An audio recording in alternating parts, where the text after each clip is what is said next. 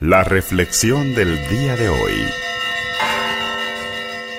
Lectura del Santo Evangelio según San Marcos.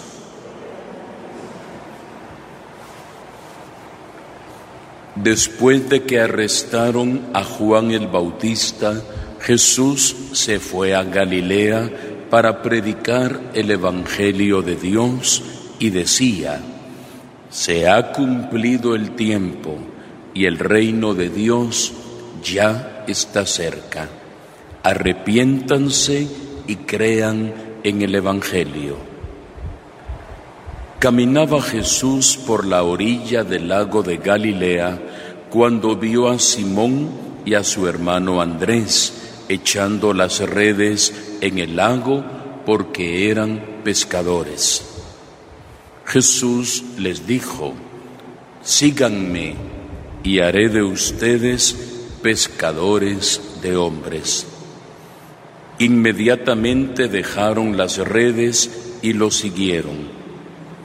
Un poco más adelante vio a Santiago y a Juan, hijos de Zebedeo, que estaban en su barca remendando sus redes. Los llamó y ellos, dejando en la barca a su padre con los trabajadores, se fueron con Jesús. Palabra del Señor.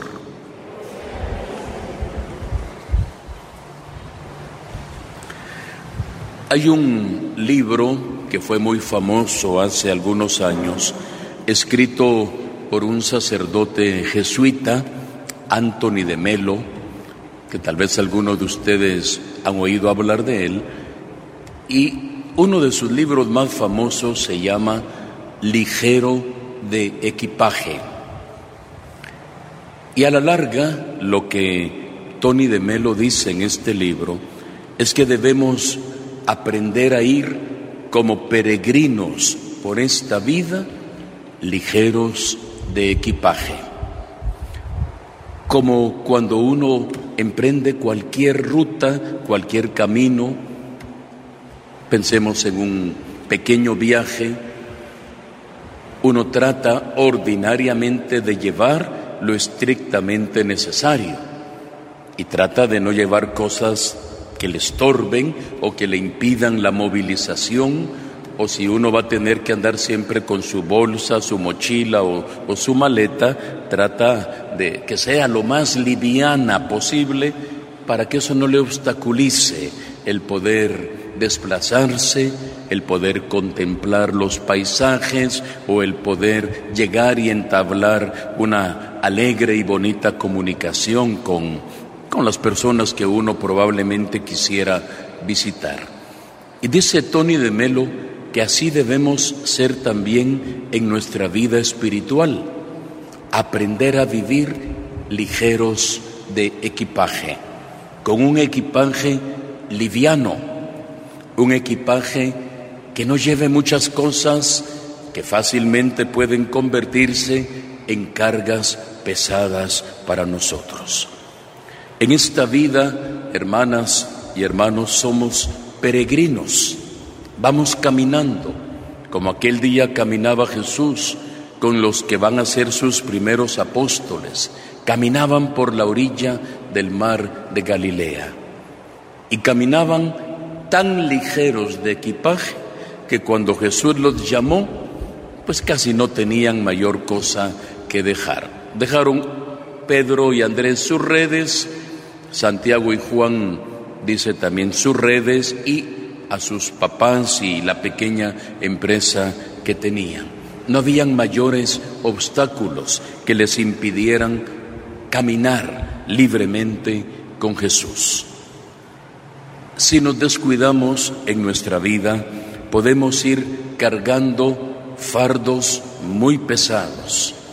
Y más que ir alegremente por la vida ligero de equipaje, podemos ir agobiadamente apesadumbrados en la vida, cargando costales de preocupaciones, de traumas, de conflictos, de situaciones no resueltas, de amarguras, rencores, resentimientos, odios, envidia tantas cosas que pueden hacer muy pesada nuestra vida porque nuestro equipaje va muy lleno de cargas que son absolutamente innecesarias y que a veces nosotros nos empecinamos en este peregrinaje ir echando en nuestra mochila espiritual más que virtudes y buenas obras, a veces vamos acumulando montón de sentimientos negativos, frustrantes y que muchas veces atormentan y hacen, repito,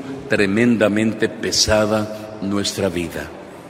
Hay que aprender a caminar ligeros de equipaje, llevando lo estrictamente necesario.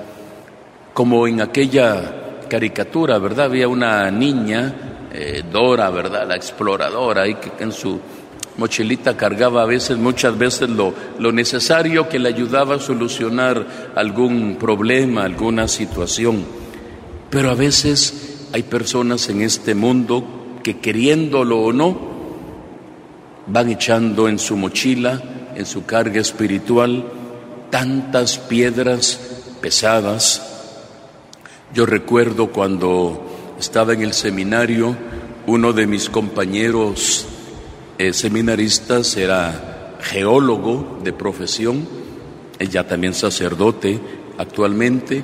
Hicimos un expertaje por el lago de Atitlán, andábamos caminando juntos y evidentemente caminar con alguien que es experto en geología es un martirio, porque cualquier piedrita que mira le llama la atención porque algo importante debe ser para él y empezaba a echar piedra tras piedra en la mochila.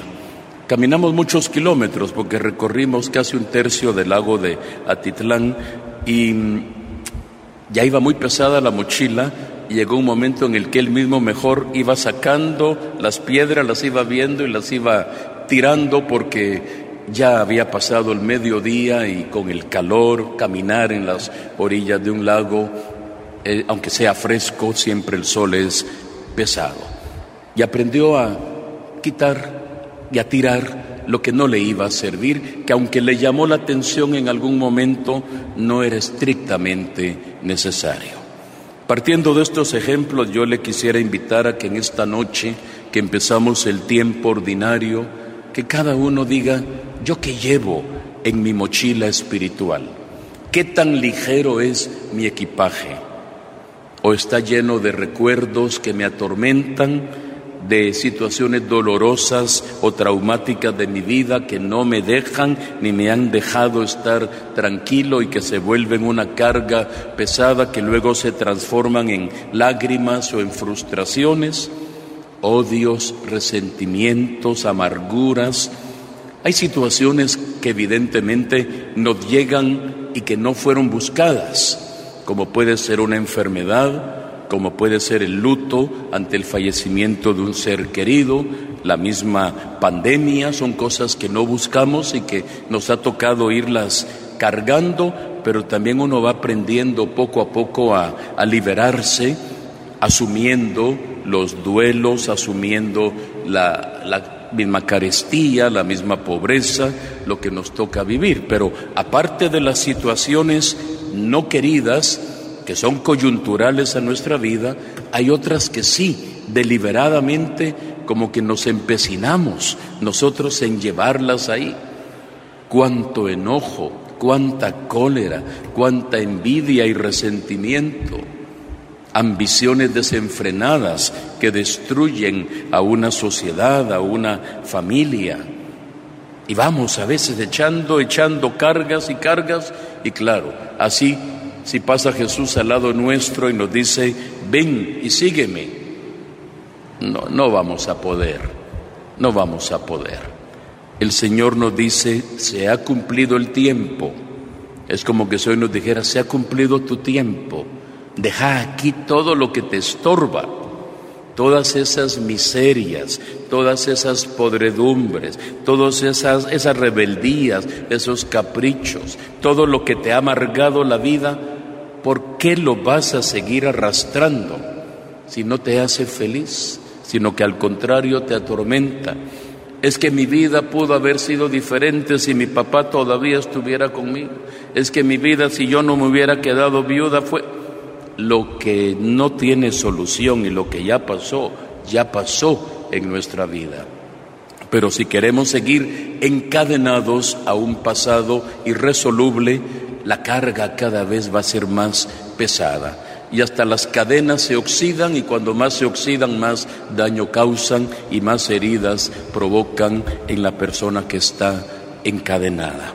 El liberarnos nos ayuda a soltar y soltando caminaremos libremente y pasará el Señor y nos dice, se ha cumplido tu tiempo, arrepiéntete, cree en el Evangelio, he venido a liberarte, a darte vida, y vida en abundancia.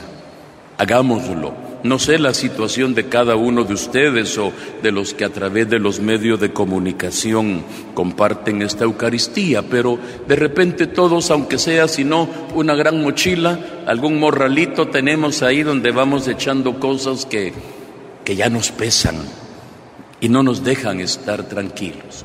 Jesús mismo nos llegará a decir, vengan a mí los que están cansados y atribulados por la carga, déjenla aquí y aprendan de mí. Tomen mi yugo, el yugo del amor.